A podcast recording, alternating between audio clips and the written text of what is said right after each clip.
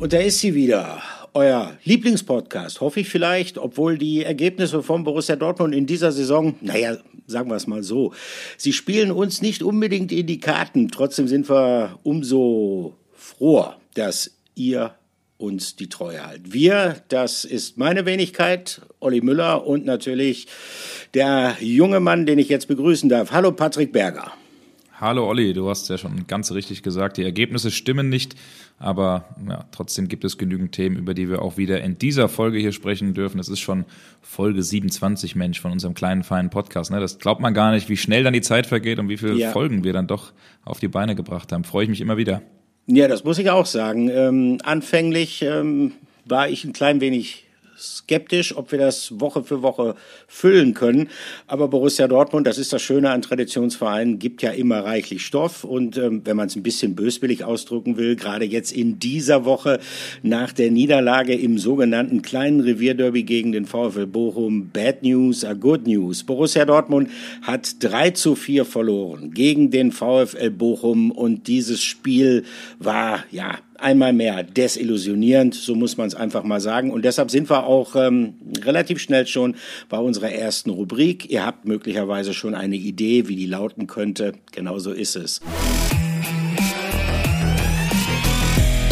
Aufreger der Woche. Ja, es war schon ein bisschen sinnbildlich, was sich im Signal Iduna Park abgespielt hat nach Schlusspfiff. Der Blick ging Richtung Norden in die Nordtribüne. Dort standen die mitgereisten Anhänger des VfL Bochum ganz in Blau und dort tanzten ganz in Weiß teilweise die Trikots schon ein bisschen Bier durchnässt. Die Spieler des VfL Bochum, der in Dortmund nicht nur einen 4 zu 3 Erfolg hat feiern dürfen, sondern der auch den Klassenverbleib feiern durfte und und äh, es gehört sich schlicht und ergreifend so, dass man diesbezüglich mal einen Glückwunsch an Bochum, an den VfL schickt, an die Mannschaft von Trainer Thomas Reis, die sich das wirklich redlich verdient hatte.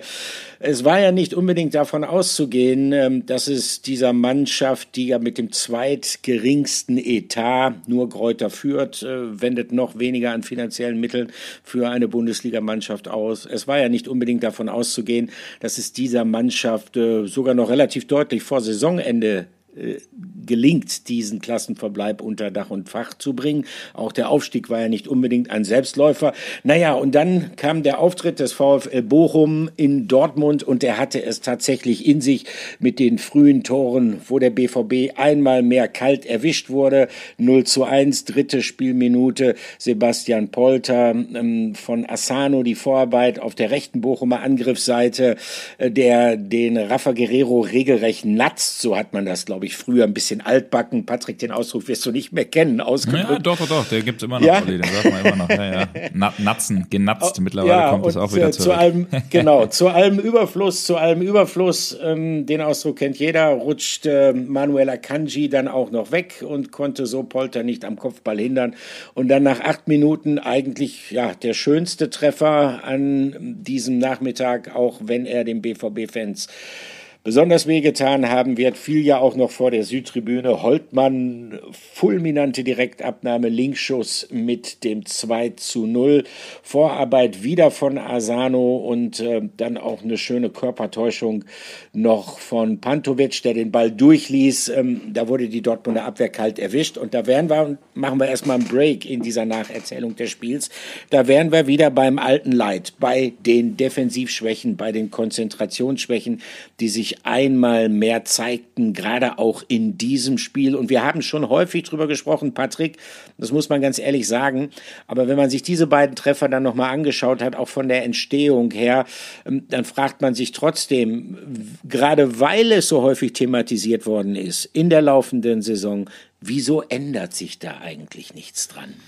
Ja, das ist wirklich die Frage, die sich wahrscheinlich jeder in, in, in Dortmund natürlich stellt, wenn man sich die Statistik mal anguckt. 50 Gegentore, also das ist für eine Mannschaft, ja die immerhin auf dem zweiten Platz ist und die zweitbeste Mannschaft in äh, Deutschland sein möchte, ist das einfach nur beschämend. Das kann man, glaube ich, äh, nicht anders sagen. Und ich glaube auch, dass die Spieler das sehr wohl wissen. Wenn man sich das Spiel jetzt äh, angeschaut hat, ich, Olli, war ja am Wochenende ausnahmsweise mal nicht im Stadion. Ich war privat auf einer Hochzeit unterwegs, habe schon die ein oder anderen Nachrichten in den sozialen Netzwerken äh, geschickt bekommen. Mensch, Revier Derby und du bist nicht da, aber dafür habe ich gesagt, habe ich einen Olli losgeschickt, der war nämlich da.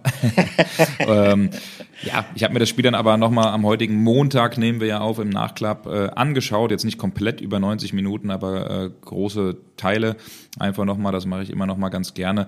Und da muss ich sagen, waren einfach wieder so viele individuelle Fehler dabei. Rafael Guerrero ganz schwach verteidigt, Manuel Akanji äh, ja. seine Gegenspieler aus den, aus den Augen ge gelassen. Und man hatte neben dieser schlechten Verteidigung auch nicht wirklich das Gefühl, dass äh, die Mannschaft irgendwie zurück kommen könnte. Es war ja dann natürlich so durch äh, diese Elfmeter, die Erling Haaland vom Punkt äh, ja gut verwandelt hatte. Wenn man jetzt die nicht unbedingt gehabt, hätte, gehabt hätte, hätte man jetzt auch nicht das Gefühl gehabt, dass die Mannschaft aus dem Spiel heraus irgendwie in der Lage ist, sich Möglichkeiten zu erspielen, groß zu kreieren und irgendwie das Ding nochmal zu drehen.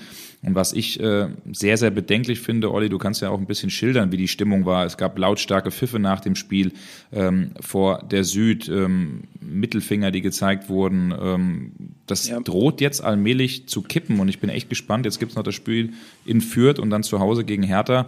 Also gerade in diesem letzten Saisonspiel, das könnte ein, ich sag mal, ein bitteres Ende tatsächlich auch dieser Saison haben und auch eine gewisse Entfremdung zwischen dem äh, Verein, zwischen den Spielern und auch äh, zwischen, zwischen den Fans. Und das ist, glaube ich, das ja, bitterste, das Schwierigste an dieser ganzen Saison. Wie, wie will man das dann irgendwie noch, äh, ja, noch hinbekommen, noch kitten? Das, das sehe ich als große Gefahr.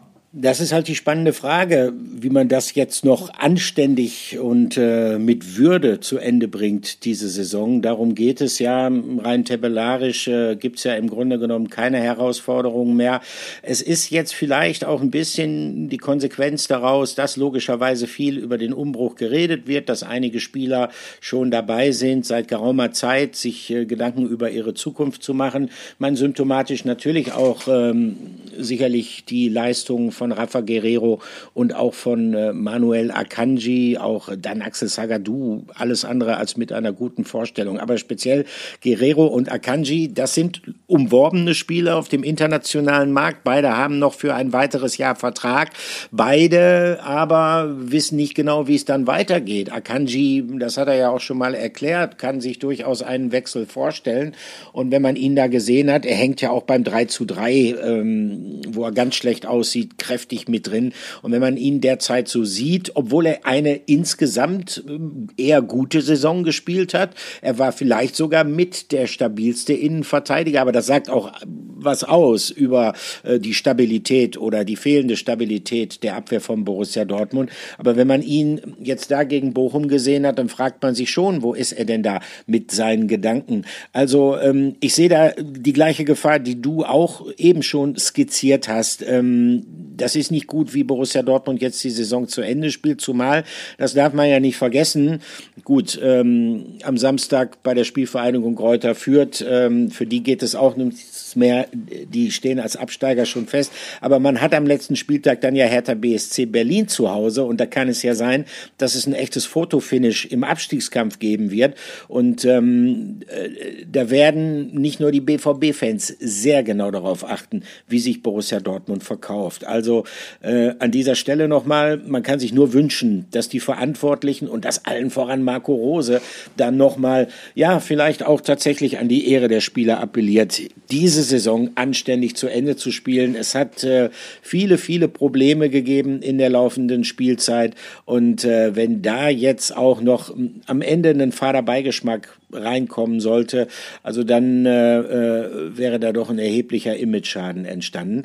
Ähm, klar, Marco Rose wird der Verantwortliche sein. Er wird auch in der kommenden Saison dann hoffentlich mit neuem Personal eine andere Mannschaft, eine Mannschaft mit einer, um mal sein Lieblingswort zu benutzen, vielleicht besseren Haltung aufbauen müssen, an der, äh, ob diese Haltung dann erkennbar ist von Spiel zu Spiel, daran wird er sich sicherlich auch messen lassen müssen. Es hat aber auch Kritik gegeben an Marco Rose vielfach schon in der laufenden Saison und jetzt auch nochmal im, im laufenden äh, Spiel. Ähm, seine Wechsel seien zu spät gekommen. Er hat ähm, in der 84. dann Rote für Guerrero gebracht. Das sicherlich nachvollziehbar. Ein junger, hoffnungsvoller Mann, dem man dann auch noch ein bisschen Spielpraxis geben will.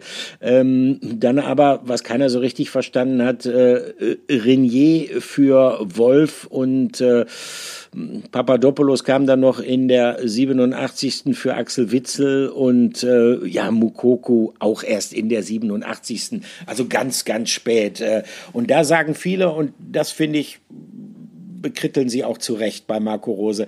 Gerade einem Spieler wie Yusufa Mokoko hätte man ja tatsächlich auch ähm, mal etwas mehr die Gelegenheit kommen, äh, sich in der Bundesliga noch weiter zu akklimatisieren. Also äh, er hat sich, ich weiß nicht, wie du es siehst, äh, auch mit vielen Dingen, die Hauptkritik geht immer Richtung Mannschaft, aber er hat sich auch mit vielen kleineren Dingen ähm, durchaus angreifbar gemacht, oder?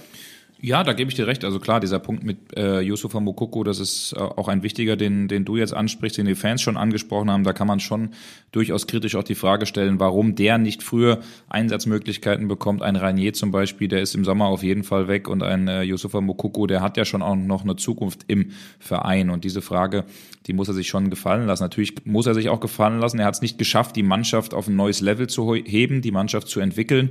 Auch nicht wirklich geschafft, äh, dann junge Spieler in dieser Saison äh, hinweg weiterhin äh, zu fördern und äh, zu entwickeln.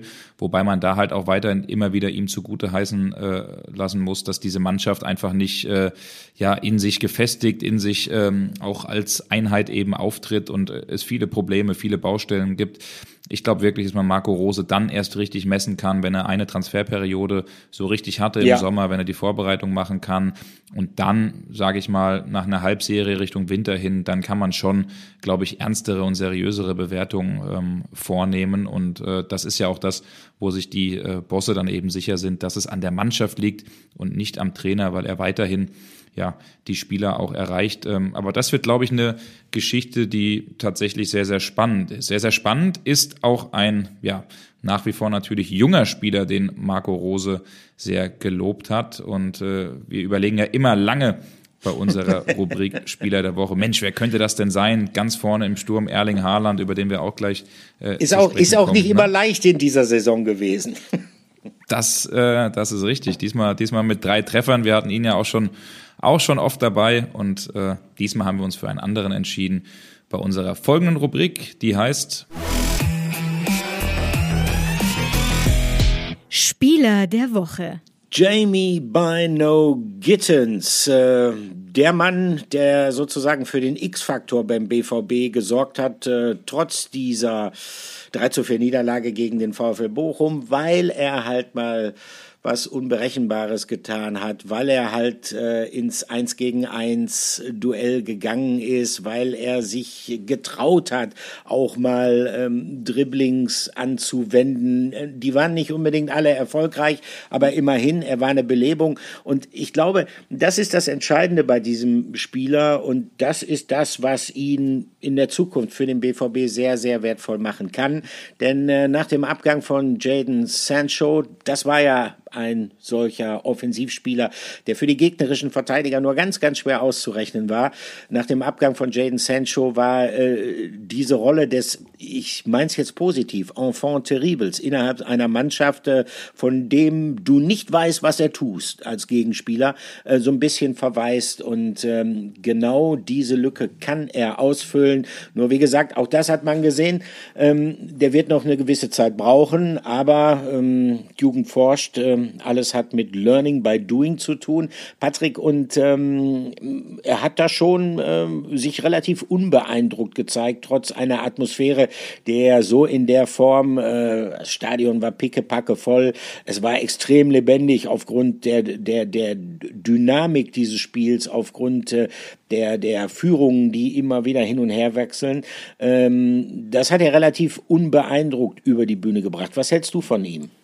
Ja, ich halte auch sehr große Stücke auf ihn, weil er so ein bisschen einer ist, der ein überraschendes Element auch in so ein Spiel reinbringt. Das eben, was äh, Jaden Sancho, der ja auch das große Vorbild von ihm ist, kommen ja beide aus der Akademie von City, beide aus England, beide den gleichen Berater mit Emeka Obasi.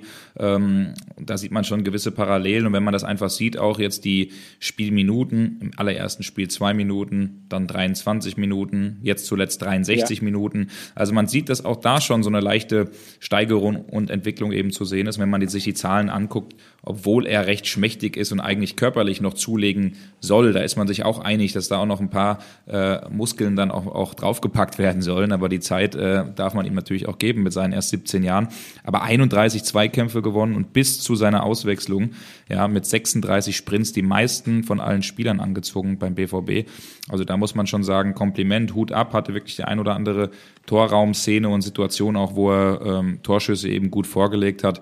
Also das ist, glaube ich, jemand, an dem man wirklich noch Spaß haben wird beim BVB und das ist eben auch jemand, da hat Hans-Joachim Watz gerecht, der hat das nämlich auch kürzlich ähm, im Ruhrnachrichtentalk, im 1909-Talk bei den Kollegen gesagt, er ist jemand, da hat er das Gefühl, mit dem identifizieren sich die Fans auch, ja, dass die auch das Gefühl haben, da ist jemand, dem äh, gestehen wir auch mal Fehler zu. Das natürlich auch ein bisschen anders dann wiederum, als wenn man jetzt einen Transfer oder einen Spieler hat, wie zum Beispiel ein Nico Schulz, der 25 Millionen damals gekostet hat. Und da ist man natürlich ein bisschen argwöhnischer, ein bisschen kritischer, aber so jungen Spielern, ja, denen gehört die Zukunft und die müssen natürlich ein ganz wesentlicher Teil auch des Umbruchs sein. Und das sieht auch Marco Rose natürlich so. Wir können ja mal kurz reinhören, Olli, was Marco Rose nach dem Spiel zu Jamie Bino Gittens gesagt hat. Denn viel Gutes hatte er generell nicht zu sagen über das Spiel seines BVB, aber gelobt hat er ihn. Ja, seine Aufstellung gerechtfertigt, würde ich sagen. Ähm, äh, äh, Jamie ein großes Talent, der ähm, ja ein paar Verletzungsprobleme hat, denn deswegen haben wir ihn, äh, ich kenne ihn ja schon aus der Sommervorbereitung, ähm, dann, deswegen haben wir ihn über die U19 aufgebaut. Äh, und er zeigt natürlich ähm, ein paar Dinge, die uns so ähm, auch fehlen, die wir so gar nicht äh, in, in unserem Kader haben. Ein, ein richtiges Eins gegen Eins am Flügel äh, mit, äh, mit Tempo. Und äh, ja, trotzdem ist er dann nach 60 Minuten irgendwann müde geworden. Ich glaube, er muss sich an das hohe Tempo dann auch erstmal gewöhnen. Aber er hat es heute, finde ich, äh, sehr, sehr ordentlich gemacht. Gutes Spiel von ihm. Sie hörten Marco Rose oder ihr hörtet Marco Rose. Wir sind ja doch eher ein Podcast, der die etwas lockeren, legeren Umgangsformen pflegt. Wir sind ähm, beim Du. wir sind beim Du. Ja, auch ich in meinem Alter darf geduzt werden und ich duze auch gnadenlos zurück. Also, wir haben Marco Rose gehört über jemanden, der für die Zukunft von Borussia Dortmund steht und müssen aber auch über jemanden kurz sprechen, der die Vergangenheit des BVB ähm, ja mitgestaltet hat, zumindest in seinem ersten Jahr sehr stark auch geprägt hat und dessen Zeit sich jetzt zu Ende neigt. Äh, er hat die Katze aus dem Sack gelassen, Axel Witzel.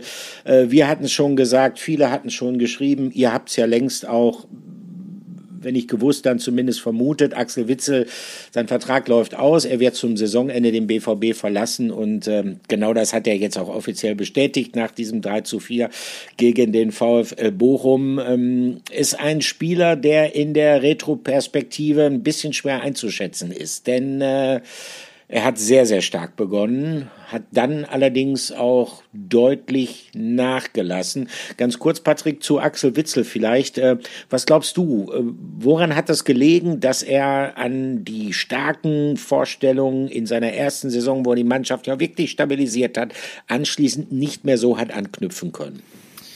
Ja, ich glaube, das ist auch nicht so leicht, so einfach zu erklären, weil wenn man wirklich so zurückblickt, wie du es gerade eben angesprochen hast, er kam ja äh, unter großen Vorschusslorbeeren, hat ja auch viel Ablöse gekostet damals ähm, aus, jetzt korrigier mich, kam er aus St. Petersburg oder kam er aus China? Ich bin gerade, weißt du es noch?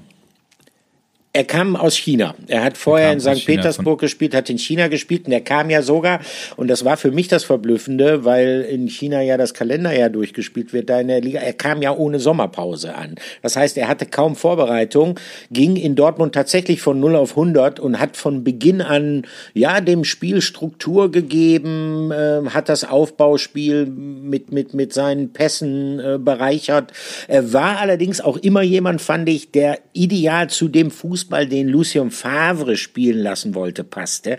Der genau, nicht so gut, ne? mhm. genau, der nicht so gut zu dem zu dem Stil von Edin Terzic und von Marco Rose passt. Vielleicht hängt es damit zusammen und dann natürlich hm, normale biologische Entwicklung, viel gespielt, es kamen Verletzungen dazu, er hat ein bisschen an Spritzigkeit verloren. Also ähm, er konnte tatsächlich nicht so hundertprozentig ähm, an, an die Leistungen in seinem wirklich sehr, sehr starken ersten Spieljahr beim BVB anknüpfen. Interessant, er hat gesagt, also viele haben ja gemutmaßt, gut, der geht jetzt zurück nach Belgien und wird seine Karriere dann so ein bisschen ausklingen lassen, vielleicht sogar bei seinem Heimatverein bei Standard Lüttich. Nein, er will noch mal richtig angreifen, auch äh, bei einem etwas größeren europäischen Verein. Wir sind sehr gespannt, wohin ihn die Reise verschlägt, den Axel Witzel. Naja, das und dann. Ich auch. Ja, auf jeden, dann, Fall, auf jeden Fall Olli ein guter Typ. Ne? Also das muss man an der Stelle absolut, natürlich auch absolut. sagen. Äh, einer, der immer auch bei uns äh, nach Spielen gestanden hat. Äh, sich mit uns auch unterhalten hat, uns auch den nötigen Respekt gegeben hat. Das ist, ist auch immer so eine Sache, die, die ich finde ich immer äh, großartig finde und auch einer, der einfach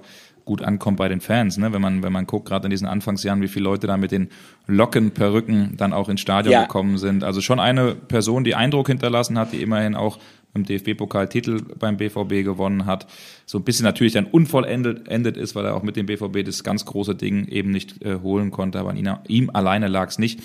Ähm, ich finde aber, du hast das wunderbar zusammengefasst. Ein Punkt, den ich noch ganz gerne ergänzen will. Ich glaube natürlich auch einen großen Teil dazu beigetragen, dass er nicht mehr so richtig zurückkam, war eben seine schwere und große Verletzung, die er auch vor der EM dann eben hatte, äh, wo man ja, ja auch sagen muss, selbst beim BVB haben sie gedacht, ja, der will hier irgendwie nochmal zu EM mit Belgien. Wir drücken natürlich die Daumen, aber ob das so wirklich klappt und dann hat er es wirklich geschafft, stand auch äh, bei der EM äh, wirklich für Belgien auf dem Platz. Also da sieht man auch, was er für einen Willen hat und wie, wie sehr er auch an sich selbst, an seinem Körper arbeitet. Aber nach dieser Verletzung habe ich dann auch das Gefühl gehabt, so richtig zurückgekommen ist er nicht.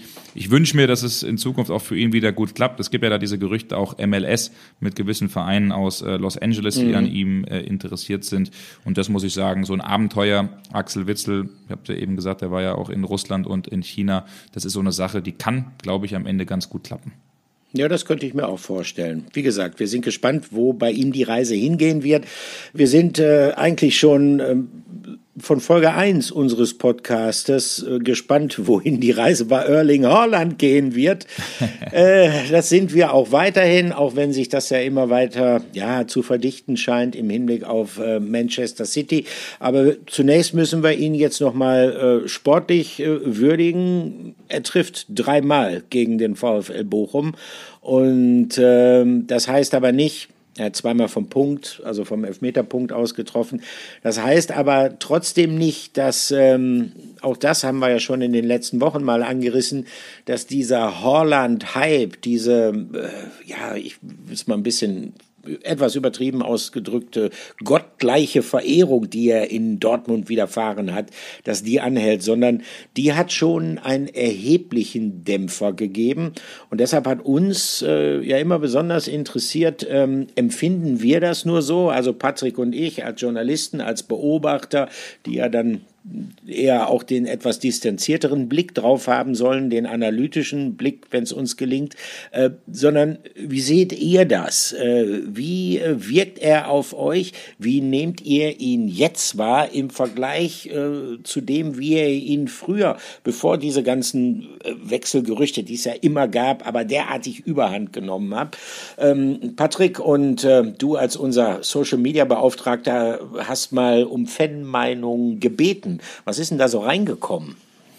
Ja, da gab es äh, einige Nachrichten, äh, wie immer, was uns natürlich besonders freut, dass äh, die Zuhörerinnen und Zuhörer da uns so viele Nachrichten schreiben. Und wir haben uns da mal ähm, ein paar rausgepickt, um genau zu sein. Zwei, ähm, die wir sehr, sehr spannend fanden. Und ich fange mal an mit der Meinung von einem Fan, der die Fanseite auf Instagram betreibt, die sich BVB Transfers nennt.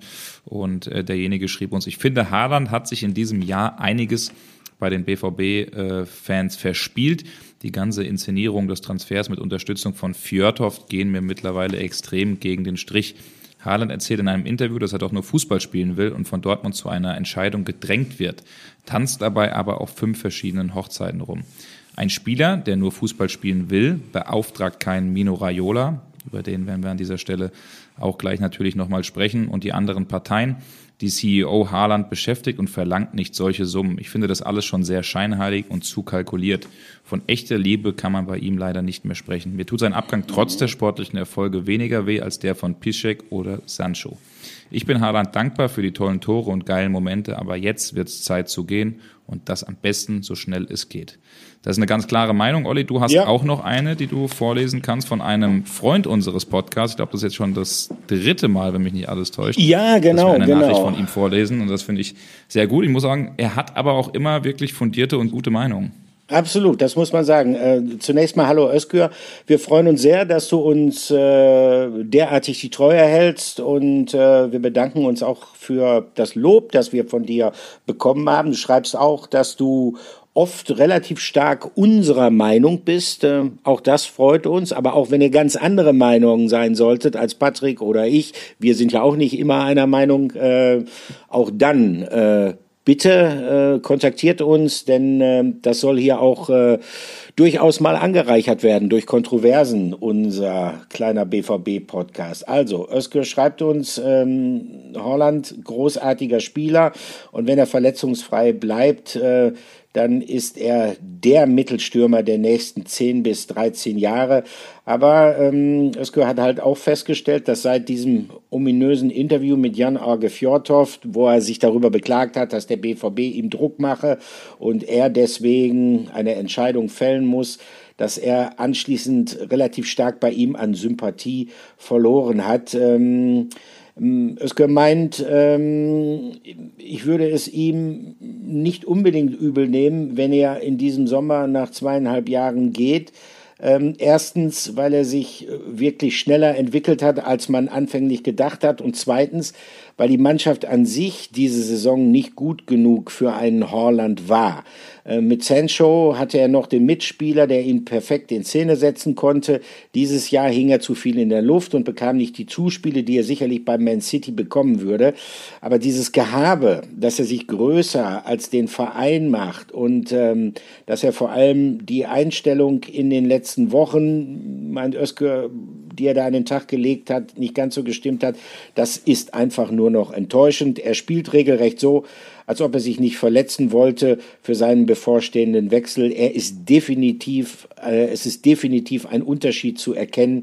Er schmeißt sich nicht mehr so in die Zweikämpfe wie früher. Deshalb würde ich es auch präferieren, wenn er jetzt, wo die Champions League fix ist, äh, mal Platz machen würde und äh, Mucki deutlich mehr Spielzeit kriegen würde, genauso wie Beino Gittens. Danke, Özge, für diese ähm, recht ausführliche Analyse von Erling Haaland. Ähm, ja, tatsächlich, so weit sind wir da nicht auseinander, zumindest meine Wenigkeit. Äh, ich habe auch so ein bisschen das Gefühl bei Erling Haaland, dass, äh, dass sich da was verändert hat im Laufe der Saison. Ich bin allerdings mir nicht so hundertprozentig sicher, ob das jetzt damit zusammenhängt, zwingend, ähm, dass er mit den Gedanken vielleicht irgendwo anders ist und dass er möglicherweise tatsächlich Angst hat, sich jetzt hier äh, eine etwas schwere Verletzung zuzuziehen, die dann vielleicht den Wechsel gefährden könnte, sondern ich könnte mir auch vorstellen, er war zwischendurch verletzt, ähm, dann war er gerade wieder fit, dann ist er zur norwegischen Nationalmannschaft gefahren, dann kam die Folgeverletzung, dass er einfach auch die Zeit gebraucht hat, um wieder richtig in die Spur zu finden und dass er das möglicherweise noch nicht so zu 100 Prozent äh, geschafft hat bislang. Das ist zumindest das, was äh, also zwischen den Zeilen bei Marco Rose ja auch so ein bisschen durchklang. Holland ist nach wie vor ein ungeduldiger Spieler. Also er will spielen. Er ist, glaube ich, nach wie vor heiß auf Tore. Aber er ist momentan, glaube ich, dann doch nicht mehr zu 100 Prozent in der Verfassung, äh, die er in den meisten Monaten seiner BVB-Zeit hatte. Und wir gehen mal fest davon aus, dass die sich im Sommer dem Ende entgegenneigen wird. Die Frage ist nur. Auf jeden Fall auch. Das ja? glaube ich auch, Olli. Man muss aber auch sagen, der, der Haaland wird wahrscheinlich hier so die ein oder andere Fanmeinung äh, wahrscheinlich mitbekommen haben, weil wir da am Wochenende dann äh, wieder aufgespielt hat. Na klar, da waren auch Elfmeter-Tore dabei, aber trotzdem dann auch die Verantwortung zu übernehmen vom Punkt äh, und, und die dann so reinzumachen. Jetzt hat er 21 Tore in 21 Saisonspielen. Das ist natürlich auch eine Hammerquote. Ne? Und wenn Absolut. man bedenkt, wie oft er nicht gespielt hat, ähm, ist das schon schier immer wieder unglaublich, was er macht. Das wollte ich gerade eben nur noch mal reinwerfen. Nein, definitiv. Und ich glaube, es gibt auch keine zwei Meinungen, dass es nicht so einfach wird, ähm, den Abgang von Horland, selbst wenn er jetzt vielleicht nicht mehr in der hundertprozentigen Top-Verfassung sein sollte, gemessen an, an, an vielen Monaten davor beim BVB, dass es trotzdem nicht einfach werden wird, äh, seinen Abgang zu kompensieren, weil er halt ein sehr dominanter Spielertyp ist. Und äh, dann ist das Spiel einer Mannschaft automatisch darauf ausgerichtet. Also egal, was Borussia Dortmund macht, ob da jetzt vielleicht noch ein neuer Stürmer kommt oder ob man es vielleicht auch taktisch ein bisschen anders abfallen, abfangen will. Ähm, ähm, das wird das Spiel der Mannschaft in irgendeiner Form äh, verändern. Äh, dann hat's ja ähm, ja, einen, einen, Schicksalsschlag gegeben. Ähm, den Erling Haaland sicherlich auch erstmal verkraften muss. Mino Raiola ist gestorben, sein Berater. Ähm, Patrick, ähm, du hast äh, Mino Raiola persönlich gekannt. Du warst ja in Monaco, hast ein großes Interview mit ihm geführt. Ähm, was glaubst du, ähm, was hat der Tod von Mino Raiola äh, für Auswirkungen auf Haaland? Ich sag mal als Mensch, der trauert. Das hat er ja auch zum Ausdruck gebracht. Aber vielleicht auch auf den Transfer? Hm. Ja, das ist natürlich eine Frage, die die man sich natürlich stellen muss. Also erstmal muss ich sagen, genauso wie, wie dich natürlich auch, hat mich das auch sehr getroffen, die Nachricht. Äh, wir haben ja hier in dem Podcast auch mal eine Special-Edition gehabt, äh, wo er länger auch zu Wort ja. kam, Mino Raiola, die äh, ich dem einen oder anderen vielleicht echt nochmal ans Herz lege. Im Dezember durfte ich ihn ja tatsächlich mit dem Kollegen Niklas Löwendorf in Monaco besuchen und es war ein Treffen, was mich nachhaltig auch wirklich geprägt hat, ähm, weil ich sagen muss, dass er ein Typ ist, ähm, von dem man vielleicht vor oder ein Typ war, von dem man vorher vielleicht wirklich einen anderen Eindruck hatte, so dieses äh, verrückte, raffgierige, ist ja schon eine schillernde Persönlichkeit, aber er ist einfach unterm Strich immer sehr, sehr herzlich gewesen und äh, ein Genie, das sich auch einfach für seine Spieler eingesetzt hat und äh, jemand, der auch äh, ein sehr, sehr enges Verhältnis natürlich zu seinen Spielern hatte, ganz besonders natürlich auch ähm, zu Erling Haaland und deswegen ist das natürlich eine Sache, die, ähm, die alle getroffen hat. Wir haben uns dann auch ähm, sehr schnell die Frage gestellt, inwiefern sollte man jetzt darüber berichten oder darf man auch weiterhin darüber berichten und dann auch die Frage stellen, inwiefern hat das denn Auswirkungen auf den Transfer von Erling Haaland, weil dann kam auch schon schnell wieder, was ich auch verstehen kann, die ein oder andere Nachrichten rein, ähm, das sei pietätslos und äh, mhm. lasst ihn doch jetzt einfach mal in Ruhe und, äh, und, und die Familie.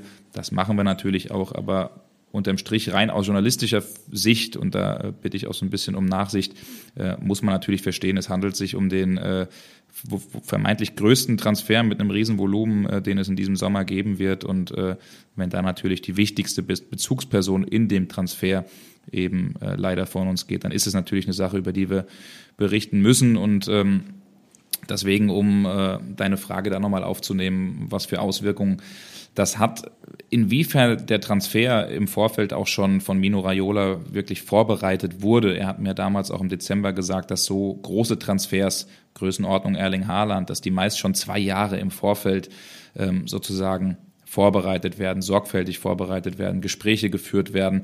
Und was wir jetzt so ein bisschen rausgehört haben, auch in der Vergangenheit habe ich immer mal wieder Kontakt gehabt zu Alf Inge Haaland, dem Papa von Erling Haaland, weil in der Fußballbranche ist ja auch ein offenes Geheimnis war, dass äh, Mino Raiola krank war, dass es ihm nicht mehr gut ging. Wir haben uns da auch immer mal wieder erkundigt, wie der aktuelle Gesundheitszustand auch wirklich dann ist von ihm und ähm, da ähm, hat man eben auch rausgehört, dass es, dass es ihm ja, eine lange Zeit wirklich gar nicht äh, gut ging bis es dann eben jetzt am Samstag leider Gottes äh, vorbei war. Aber um auf deine Frage zu kommen, so wie ich das rausgehört habe, ist der Transfer schon sehr lange, sehr sorgfältig vorbereitet worden, auch äh, was Gespräche, was Verhandlungen angeht und äh, Unterm Strich muss man sagen, die Agentur ist sehr, sehr klein, die Mino Raiola betrieben hat. Ähm, dazu gehört die Pressesprecherin Enrica Taki, da gehört äh, José Fortes Rodriguez, ein sehr enger Mitarbeiter und Vertrauter von, der von Mino Raiola ähm, oder bei Mino Raiola gearbeitet hat oder jetzt auch in der Agentur weiterhin arbeiten wird. Dazu sein Sohnemann, ähm, und ähm, unterm Strich auch ähm, Vincenzo, das ist sein, äh, sein Neffe und ähm, eben Raffaela Pimienta. Und das ist eine ganz interessante Frau, weil sie die Rechtsanwältin ist, die über Jahre hinweg alle wichtigen Deals dann eben durchgedrückt und abgewickelt hat und eigentlich so die wichtigste äh, Person äh, in dem Stab von Mino Raiola gewesen ist. Und ähm, so wie wir das gehört haben, wird das natürlich ganz normal, ähm, so normal wie das in Umständen entsprechend eben geht, ähm, weitergehen. Der Papa Alf Inge Haaland zusammen auch mit dem äh, Familienfreund, äh, in Anführungszeichen Onkel Iva Eckja, über den wir auch in der Vergangenheit schon ein paar Mal berichtet haben, und die Rechtsanwältin äh, werden das Geschäft dann eben oder den Transfer eben weiterführen von Erling Haaland. Dann sind wir ganz gespannt, was im Sommer passieren wird. Also ihr seht auch, das äh, ganze Thema geht mir natürlich nahe und es ist nicht so einfach, über so etwas zu sprechen. Ähm, und da ganz normal zur Tagesordnung überzugehen. Also das sind schon Fragen, die wir uns natürlich auch gestellt haben, Olli. Ähm, natürlich. Und das ist natürlich ganz, ganz klar. Also auf jeden Fall ein schwieriges Thema. Und da sieht man, wie schnell sowas dann echt auch, äh, dann echt auch vorbei sein kann. Ich weiß noch, im Dezember Absolut. hat er groß erzählt und groß geschwärmt, was er für Träume hat, dass er noch äh, vorhat, äh, den Pilotenschein zu machen, selbst fliegen möchte und äh, das letzte, was er äh, vor wenigen Tagen dann auf WhatsApp sogar noch im Status äh, verändert hat, war sein Profilbild äh, von geschossen aus einer Propellermaschine hoch über den Wolken äh, mit der Sonne am Horizont. Also das ist eine Sache, die einem wirklich nahe geht und ich glaube auch Erling Haaland, das kann einer nicht einfach ganz so easy abschütteln, aber das ist nur, glaube ich, mein persönliches Gefühl. Ja, genau. Und ähm, die Gefühle, äh, äh, die Erling Haaland da hat, ähm, das ist natürlich auch äh, privat und das respektieren wir natürlich in jedem Fall. Interessant ähm, nochmal, könnte ich dir sehr, sehr lange zuhören, wenn du über, über, über diese Firma, über, über dieses System Mino Raiola sprichst, weil man immer denkt, mein Gott, da werden ja derartige Summen, Millionen, Abermillionen umgesetzt und tatsächlich ist es eine relativ kleine Firma. Äh, ist, äh, finde ich, ich, finde ich sehr, sehr faszinierend. Ähm, äh, für Borussia Dortmund bleibt zu hoffen, dass es möglichst schnell Klarheit geben wird äh, in Sachen Zukunft Horland, weil das natürlich auch Planungssicherheit im Hinblick auf die kommende Saison bedeutet und natürlich äh, die Voraussetzung dafür ist, äh, Nachfolgelösungen tatsächlich auch fix zu machen. Überlegungen, wie die Nachfolgelösungen aussehen, die gibt es zuhauf, aber man, wie gesagt, man braucht natürlich Vollzug. Und weil wir bei den Überlegungen sind. Äh, Patrick, spiele ich den Ball gleich wieder rüber zu dir. Da gibt es eine nicht uninteressante, die äh, du angestellt hast, aber ich glaube nicht nur du alleine, oder? Nein, richtig. Also tatsächlich ähm, ist das ein Thema, was äh, sehr, sehr interessant ist. Ähm, die Kollegen von Sky haben vor ein paar Tagen vermeldet, dass Luka Jovic sehr, sehr gerne zurück möchte in die Bundesliga, dass er aktuell mit seinem Reservistenstatus bei Real Madrid unzufrieden ist. Und es kam dann sehr schnell auch äh, Meinung der BVB-Fans, das ist doch eigentlich einer für den BVB. Und dann haben wir uns ein bisschen umgehört, auch im direkten Umfeld ähm, bei Luka Jovic, auch bei unserem Reporter in Frankfurt, äh, Christopher Michel, der ihn jahrelang äh, in Frankfurt auch begleitet hat. Und äh, da haben wir sehr wohl rausgehört, dass es ein Transferziel gibt von Luka Jovic, das er sehr, sehr gerne haben möchte. Und das ist der BVB. Also Luka Jovic hat sein Interesse, seinen Wunsch hinterlegt, dass er zum BVB ganz gerne wechseln möchte, dass er sich das sehr gut vorstellen kann, weil er eben in der Bundesliga aufgeblüht ist und da seine erfolgreichsten Zeiten hatte. Und jetzt muss man sich noch ein bisschen die Frage stellen, was will der BVB? Und da haben wir eben gehört, dass nicht jeder komplett hinter dieser Idee steht beim BVB. Wir haben es ja in dem Podcast äh, letzte Woche auch schon mal geschildert und vorgestellt, die möglichen Kandidaten. Benjamin Seschko zum Beispiel, äh, Adam Losek, ähm, viele spannende junge Talente, auf die man dann, glaube ich, eher am Ende setzen möchte. Und es gibt da eben gewisse Skepsis, auch was den Fitnesszustand von äh, Luka Jovic angeht, ähm, was natürlich auch die Spielpraxis angeht, weil bei Real er zuletzt einfach so gut wie gar nicht mehr gespielt hat. Äh, und äh, dann gibt es eben einfach zu viele Vorbehalte, die es ähm, mhm. um Luka Jovic herum gibt, wobei wir da auch wiederum gehört haben, viele auch äh, bei Real Madrid, ob das ein David Alaba oder auch ein Toni Kroos sind, die sagen, der Junge arbeitet von morgens bis abends, hat sich einen extra Fitnesscoach, einen Mentaltrainer äh, hergeholt. Also der versucht da schon auch gegen dieses Image, was es, was es gibt, zu arbeiten. Ähm, aber das ist sicherlich eine sehr interessante ähm, Personalie, hat natürlich auch ein sehr üppiges Gehalt, soll äh, über 11, 12 Millionen Euro ähm, bei Real Madrid verdienen. Das ist natürlich etwas, was nicht äh, ganz so einfach am Ende umzusetzen ist. Und er hat natürlich auch damals sehr viel Ablöse gekostet, die Real an Frankfurt bezahlt hat. Also im Sommer riecht so eher danach, als würde er irgendwohin dann äh, verliehen werden, ähm, als müsste dann der Verein auch natürlich große Teile des Gehalts übernehmen. Und das sind eben viele Fragen, die sich der BVB äh, stellt. Wie gesagt, Luka Jovic hat sich ja. selbst angeboten, hat selbst aber auch äh, viele Angebote, die es zurzeit aus England und Italien gibt. Also der wird schon irgendwo unterkommen. Äh, ich muss sagen, dass ich ihn für einen großartigen Spieler äh, halte. Aber Olli, was meinst du denn? Wäre das ein äh, Typ, der zum BVB passen könnte? Weil diese Diskussion, diesen Denkanstoß finde ich zum Beispiel zumindest äh, ja. sehr berechtigt, mal darüber nachzudenken. Also ich finde das nicht schlecht. Ich halte auch relativ viel von ihm. Er ist, ist ein sehr robuster Stürmer, ist ja bei, bei Eintracht Frankfurt sozusagen Teil dieser legendären Büffelherde gewesen. Das sagt schon einiges auch über seine Spielweise aus. Sehr dynamisch. Äh, da müsste man natürlich zuallererst mal die Fitnessfrage abklären. Ähm, was äh, interessant sein könnte, weil du es auch eben erwähnt hast, äh, möglicherweise hat sehr viel Ablöse gekostet, wäre es ja vorstellbar, äh, in einem Leihgeschäft da mit Real Madrid zusammenzukommen. Borussia Dortmund verfügt über hervorragende Kontakte zu Real Madrid ähm, und man darf nicht vergessen, der BVB hat ja zum Beispiel nach dem Abgang von Pierre-Emerick Aubameyang sich zweimal hintereinander mit ähm, ja Behelfslösungen äh, äh, über die Zeit gerettet, wie diese damals durch den Aubameyang-Abgang verwaiste Mittelstürmerstelle gefüllt werden kann. Zuerst äh, mit Michi Batshuayi, äh, der ist auf seine Quote gekommen und dann mit Paco Alcázar nochmal ein Leihspieler, der eigentlich auch gut funktioniert hat, der seine Tore gemacht hat. Also ich könnte mir durchaus vorstellen, dass das eine Option ist, äh, die am Rheinlanddamm in der Geschäftsstelle von Borussia Dortmund erörtert wird. Ähm, ist ein bisschen schwierig ähm, jetzt zu sagen oder ins in Prozenten beispielsweise auszudrücken, wie wahrscheinlich das sein wird. Aber ich glaube schon, dass das in jedem Fall eine Option sein wird. Zumal ähm, man ja sagen muss, äh, der Offensivspieler, den Borussia Dortmund äh, ziemlich sicher an der Angel hat im Hinblick auf die Zukunft, äh, das ist ja jemand mit durchaus herausragenden Fähigkeiten, aber jetzt nicht in dem Bereich, in dem äh, Erling Haaland oder ein klassischer Mittelstürmer geglänzt hat. Äh, Patrick, du hast eine Ahnung, über den ich rede. Haben wir auch schon häufig drüber gesprochen. Ne? Karim Adeyemi, ja, exakt. Äh, das soll, genau, das soll ja jetzt schon sehr, sehr weit sein.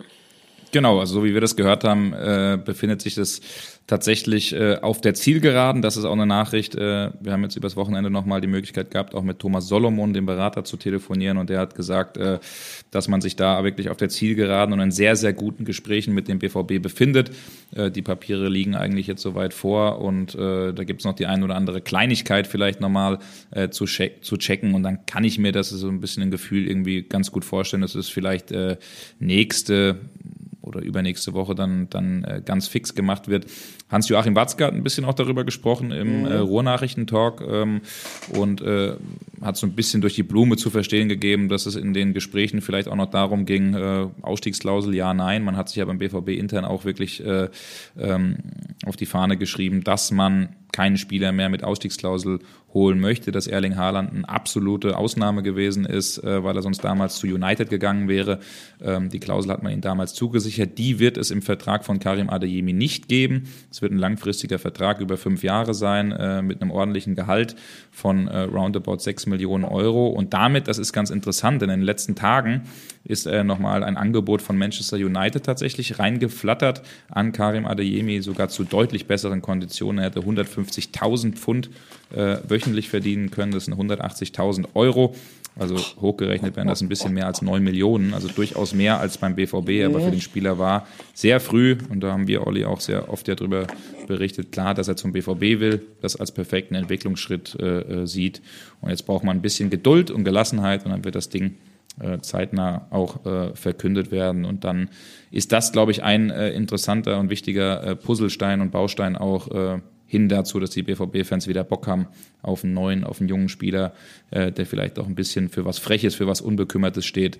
Denn das hat dem BVB jetzt zuletzt auch ein bisschen gefehlt. In der Tat. Ähm, galoppieren wir einfach mal weiter. Ähm, wir haben gedacht, hm, relativ viel über Zukunft gesprochen und ähm, wir haben, ich glaube, so gut wie nie in unseren Podcast-Folgen einen Mann erwähnt, der ja auch für die Zukunft von Borussia Dortmund stehen soll, der auch schon da ist beim BVB, der viel, viel Pech hatte, was Verletzungen angeht. Und äh, dann sind wir bei unserer nächsten Rubrik. Frage der Woche. Ja, die Frage der Woche, die kommt diesmal von Hans Christian Reck. Der hat uns über Instagram geschrieben und er meinte, wisst ihr momentan, was bei Sumi, gemeint ist Sumaya Kulibali vorliegt? Er soll ja eigentlich über die U23 an den Profi-Männerfußball herangeführt werden. Er stand jetzt aber seit Mitte März in keinem Spieltagskader des BVB, weder bei den Profis noch bei der U23. Allerdings hat er weiterhin mit den Profis trainiert. Eine Verletzung sollte dann ja nicht vorliegen. Ist er nicht richtig fit oder hat das Gründe? PS, ich höre und ich höre sehr gerne deinen und Ollis Podcast. Also das ist schon mal äh, sehr cool. Äh, ja, und Olli, ich glaube, die Frage können wir zumindest äh, in Teilen beantworten, oder? Ja, in Teilen können wir sie beantworten, aber wir können sie natürlich auch weiterreichen. Also wir haben es ja eben bei der Hinführung zu dieser Frage der Woche schon mal angedeutet. Äh, ist ein Spieler, der unglaublich viel Pech mit Verletzungen hatte. Schon als er zum BVB kam, hatte er ja damit zu kämpfen. Gleichwohl ein Spieler, der sehr, sehr großes Potenzial hat, weil er halt einer dieser Verteidigertypen ist, ähm, die sehr begehrt sind, weil sie sehr spielstark sind. Aber wie gesagt, äh, was soll ich mich hier großartig auslassen? Hören wir doch mal rein, was Marco Rose gesagt hat. Dem ist nämlich genau diese Frage gestellt worden. Was ist eigentlich mit Sumaila Kulibali los? Ne, er trainiert schon bei uns mit. Ähm, äh, wir hatten jetzt, er hatte eine Schulterverletzung. Äh, ich glaube, die hat er sich geholt war es nicht sogar bei Manchester United im, im, im Youth League-Spiel. Ähm, äh, dort, dort ging das, glaube ich, los. Äh, und äh, seitdem musste jetzt einfach auch eine, eine Reha machen. Deswegen war hier und da, die hat er aber bei uns oben gemacht. Ähm, ähm, dann haben wir ihn wieder herangeführt, ähm, bei uns im Training auch. Also er war schon immer bei uns dabei. Äh, jetzt hat er dann mal, um auch adäquates Training zu bekommen, als wir frei hatten, dann das Spiel gegen Kiew, U23 äh, Trainingseinheiten mitgemacht. Aber grundsätzlich, ja, ist er, ist er Teil unseres Kaders und ähm, äh, auch ihn versuchen wir nach und nach natürlich an äh, die Aufgaben oben äh, heranzuführen. Nochmal, Talente haben wir eine Menge. Ähm, der Sprung in die Profimannschaft, in den Männerfußball, der, der ist dann natürlich, äh, das ist schon großer. Wir können den ähm, äh, relativ gut auffangen über unsere U23 auf, auf hohem Niveau, ähm, auf Drittliganiveau. Das ist äh, gut. Aber Sumi ist ähm, sicher auch ein interessanter Spieler, den wir, den wir auf dem Schirm haben. Ja, das war Marco Rose, der äh, ausführlich auf unsere Frage ähm, geantwortet hat. Also ihr seht, ähm, ganz cool. Wir versuchen es immer so ein bisschen, wenn ihr die eine oder andere Frage habt, die vielleicht wirklich spannend ist, die wir wirklich stellen können, sie dann irgendwie zu machen. Also wir sind auch ein bisschen das Sprachrohr für euch. Zumindest versuchen wir das äh, zu, versuchen wir das in Teilen und so gut es geht zu sein. Also ihr habt gehört, äh, verletzungsbedingt auch ein bisschen. Er braucht einfach einen Ticken Zeit, aber dann kann ich mir vorstellen, Olli, dass er ähm, auch zur neuen Saison äh, durchaus ein wichtiger Baustein ist, der rangeführt wird, auch an die Profimannschaft. Ein sehr spannender Spieler, der aus äh, der Nachwuchsabteilung auch von PSG kommt und von dem man, glaube ich, ähm, durchaus was erwarten kann. Olli, ich würde sagen, wir blicken mal ein bisschen voraus. Der BVB hat jetzt noch ein Spiel äh, in Fürth, dann zu Hause das Spiel gegen Hertha BSC und dann ist äh, ja Bundesliga-Pause, Sommerpause, aber für den BVB keine so richtige Sommerpause, ne? denn heute wurde was bekannt gegeben. Ja, so ist es. Und zwar wird ähm, eine große Delegation vom Borussia Dortmund und sie umfasst die komplette Bundesligamannschaft auch vom Borussia Dortmund vom 15. bis zum 18. Mai zu einer Reise nach Israel aufbrechen. Dort steht dann ein Freundschaftsspiel gegen den fünfmaligen israelischen Landesmeister Maccabi Netanya an. Netanya ist übrigens die Partnerstadt von Dortmund in Israel und es steht auch auf dem Programm ein Besuch dieser berühmten Holocaust-Gedenkstätte Yad Vashem. Also wie gesagt, äh, große Delegation, komplette Profigarder wird dabei sein. Äh, natürlich die Mitglieder der BVB-Geschäftsführung und einige BVB-Legenden, also ehemalige Spieler, werden den BVB ebenfalls begleiten. Hans-Joachim Watzke hat sich dazu auch geäußert, ähm, hat darauf verwiesen, dass es sehr lange und gewachsene Verbindungen des Clubs nach Israel gibt. Ähm, er selber ist ja auch 2019 2019 und 2020 in Israel gewesen, hat da bereits Yad Vashem besucht. Borussia Dortmund engagiert sich da auch karikativ. Es wird unter anderem ähm, das sogenannte Haus der Sammlungen besucht. Dieses Haus der Sammlungen ist ein ja, Museum, eine Gedenkstätte, befindet sich derzeit noch im Bau und dort sollen ähm, Dokumente, persönliche Dokumente, Kunstwerke und Artefakte ausgestellt werden, ähm, damit auch kommenden Generationen äh, die Geschichte des Holocaust und äh, der im Holocaust ermordeten einzelnen Jüdinnen und Juden sichtbar gemacht werden kann. Und als ich diese Nachricht gelesen habe, ähm, da fiel mir wieder ein bisschen was ein aus der bewegten Geschichte von Borussia Dortmund. Und deshalb gibt es heute dann tatsächlich doch nochmal einen Flashback der Woche. Und zwar bin ich auf diesen Flashback der Woche gekommen wegen dieser Israel-Reise von Borussia Dortmund. Und tatsächlich ist es so gewesen, da hat Joachim, Hans Joachim Watzke, ganz ruhig Müller, äh, recht. Ähm, Borussia Dortmund hat äh, lange und gewachsene Verbindungen nach Israel. Das rührt daher, dass der Club bereits Anfang der 90er Jahre mehrmals nach Israel geflogen ist. Man hat dort äh, die Wintertrainingslager absolviert in der Nähe von Tel Aviv, hat dort auch Freundschaftsspiele absolviert. Und das ist zustande gekommen, weil der damalige BVB-Manager Michael Mayer ein persönlicher Freund äh, von einem Mann war namens Eddie Schaffer. Und ähm, ich habe diesen Eddie Schaffer dann tatsächlich, ich habe den BVB damals begleitet nach Israel in den 90er Jahren, ich habe diesen Eddie Schaffer tatsächlich mal kennengelernt. Und ich muss wirklich sagen, wenn ich irgendwann mal gefragt werden sollte, Olli, was ist eigentlich so die beeindruckendste Persönlichkeit, die du während deines Reporterlebens kennengelernt hast? Ich glaube nicht, dass ich eine andere Antwort geben werde als Eddie Schaffer. In aller Kürze, wobei das nicht ganz so leicht ist, ähm, mal etwas zu diesem Eddie Schaffer. Eddie Schaffer ähm, ist ein Kind des Ruhrgebiets, äh, ist geboren in Recklinghausen, dort hat er Fußball gespielt, auf der Straße, auf den Hinterhöfen, die klassische Geschichte, die es im Ruhrgebiet ja zuhauf gibt. Wenn es dann Ärger gab mit den Eltern wegen zerschlissener Schuhe oder weil die Schule geschwänzt worden ist, weil man halt äh, nur in Sachen Fußball gedacht hat. Eddie Schaffer war ein Prototyp dieses Straßenfußballers aus dem Ruhrgebiet. Und dann kamen 1933 die Nazis an die Macht und dann ist die Familie Schaffer, eine jüdische Familie, geflohen ähm, erst ins französische Metz, dann äh, nach Polen.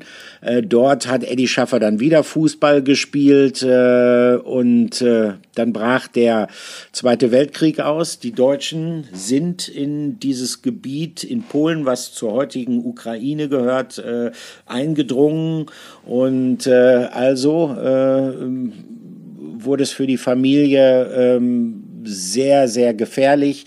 Tatsächlich ist die komplette Familie von, von Eddie Schaffer, also seine Eltern und seine drei Schwestern, die wurden von ähm, den Nazis dann in ein Ghetto verschleppt. Und Eddie ist der Verschleppung nur entgangen, war damals 18 Jahre alt, weil er gerade an diesem Morgen in der Schule war. Und er sagte, als die Nachricht kam, dass die Deutschen gekommen sind, äh, dann fingen die Russen auf einmal an, alle wegzulaufen und ich bin einfach hinterhergelaufen und es begann eine wirklich sehr abenteuerliche Flucht. Er hat mit zwei Goldmünzen einen Bahnschaffner bestochen, der hat ihn dann unter dem Sitz versteckt. Eine hat er dem Schaffner sofort gegeben, die andere bei Ankunft. Er ist über 2000 Kilometer nach Osten geflogen. Er war dann in Baku, in Aserbaidschan. Er ist dann krank geworden, Diphtherie äh, und Typhus. Als es ihm wieder besser ging, hat er wieder Fußball gespielt Zwei Jahre später, die Wehrmacht war weiter vorgerückt, ist er nochmal weiter nach Osten geflohen. Nochmal 2000 Kilometer bis nach Alma-Ata, nach Kasachstan.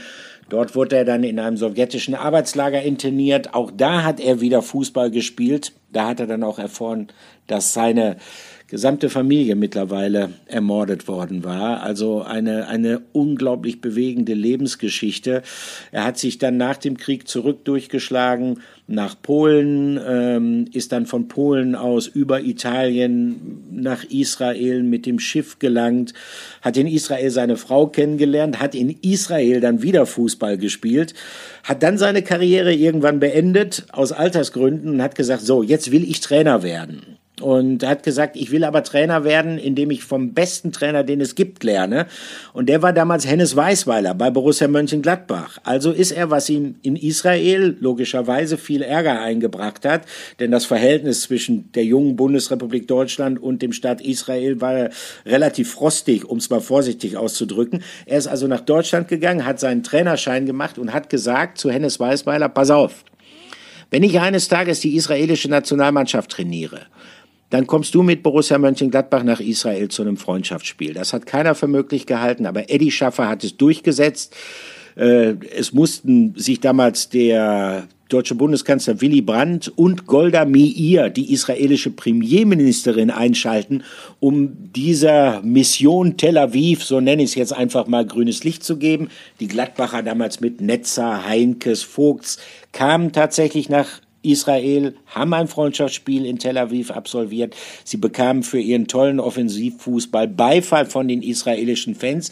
Und von da an sind Fußball-Bundesliga-Vereine regelmäßig dank Eddie Schaffer nach Israel gefahren. Unter anderem dann halt auch Borussia Dortmund. Und ähm, ich habe ihn damals kennengelernt. Ein, ein Mann, der nun wirklich allen Grund hatte, hätte, mit äh, Deutschen nicht mehr viel in Kontakt zu treten ein Mann von einer unglaublichen Herzlichkeit, einer unglaublichen menschlichen Größe. Und Eddie Schaffer hat quasi es möglich gemacht, dass Borussia Dortmund damals in den 90er Jahren regelmäßig nach Israel gefahren ist, dass sowas wie Austausch, sportlicher Austausch zwischen diesen beiden Ländern, ich will nicht sagen normal wurde, es ist immer noch was Besonderes, aber dass das überhaupt möglich wurde und äh, das ist etwas, was ihm sehr, sehr hoch anzurechnen ist. Er lebt mittlerweile leider nicht mehr ähm, ganz zum Schluss nur noch vielleicht eine kurze Anekdote. Im Rahmen dieser Trainingslager in den 90ern, da haben wir in Tel Aviv gesessen. Wir haben äh, Fisch gegessen. Wir haben etwas zu viel jordanischen Weißwein getrunken. War in guter Stimmung. Wir saßen in der Sonne und auf einmal zog an uns vorbei ein Trupp israelischer Rekrutinnen, ähm, die kamen von irgendeiner Art Marsch zurück. Die trugen ihre Uniform, Hemden relativ leger, waren leicht verschwitzt. Ähm, unser Gespräch über Fußball verstummte. Wir schauten etwas schwärmerisch den jungen Damen nach und ähm, Eddie merkte, hm, dass keiner mehr was sagte und in diese Stille hinein sagte er, Gott der Gerechte, du hast mir das Können genommen, nimm mir doch endlich auch das Verlangen. Und wir haben alle herzlich losgelacht auf einmal.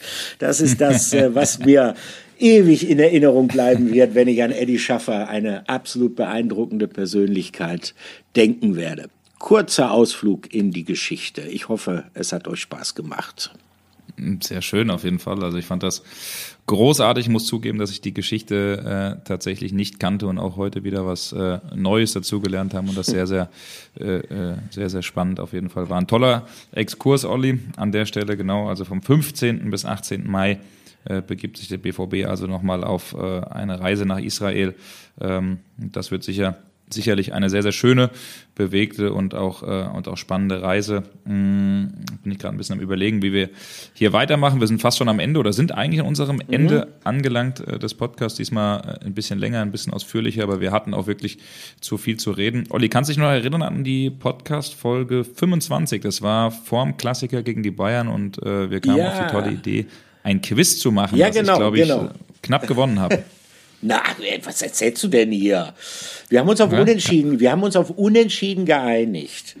Okay, selbst wenn ich gewonnen ich hätte, Ich habe dir bei einer Frage sehr viel Tipps gegeben und äh, äh, dann hast du mir diese Frage gestellt, dass ich alle Spieler aufzählen sollte, die in äh, ihrer Karriere sowohl für den BVB als auch für die Bayern gespielt haben. Und da habe ich aber ziemlich viel gewusst, glaube ich. Hast du herausragend gut gemacht. Also ich will ja nur sagen, selbst wenn ich gewonnen hätte, es kam der VAR nochmal nachträglich, genau bei dieser oh. Frage, oh. die ich äh, damals gestellt habe, ja. Und äh, ich wollte ja von dir wissen, äh, welche Spieler sowohl für den BVB als auch für die Bayern gesprochen haben. Und wir haben einen Mann unterschlagen und zum Glück haben wir aufmerksame Nein.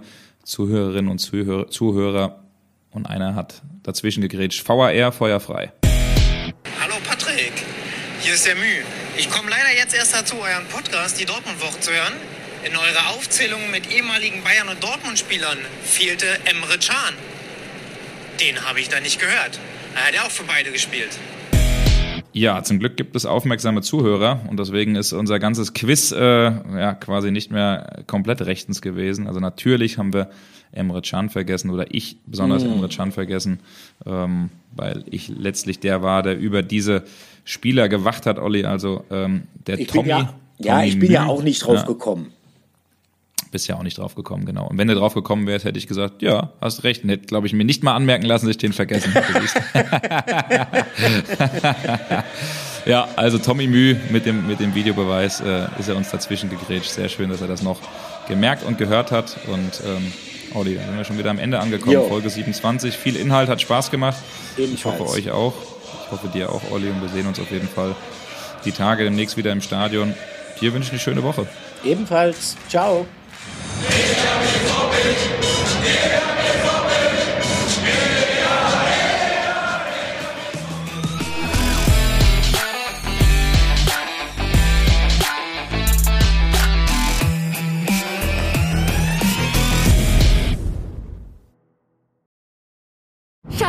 Ich bin neu verliebt. Was? Da drüben. Das ist er. Aber das ist ein Auto. Ja, eben. Mit ihm habe ich alles richtig gemacht. Wunschauto einfach kaufen, verkaufen oder leasen. Bei Autoscout24. Alles richtig gemacht.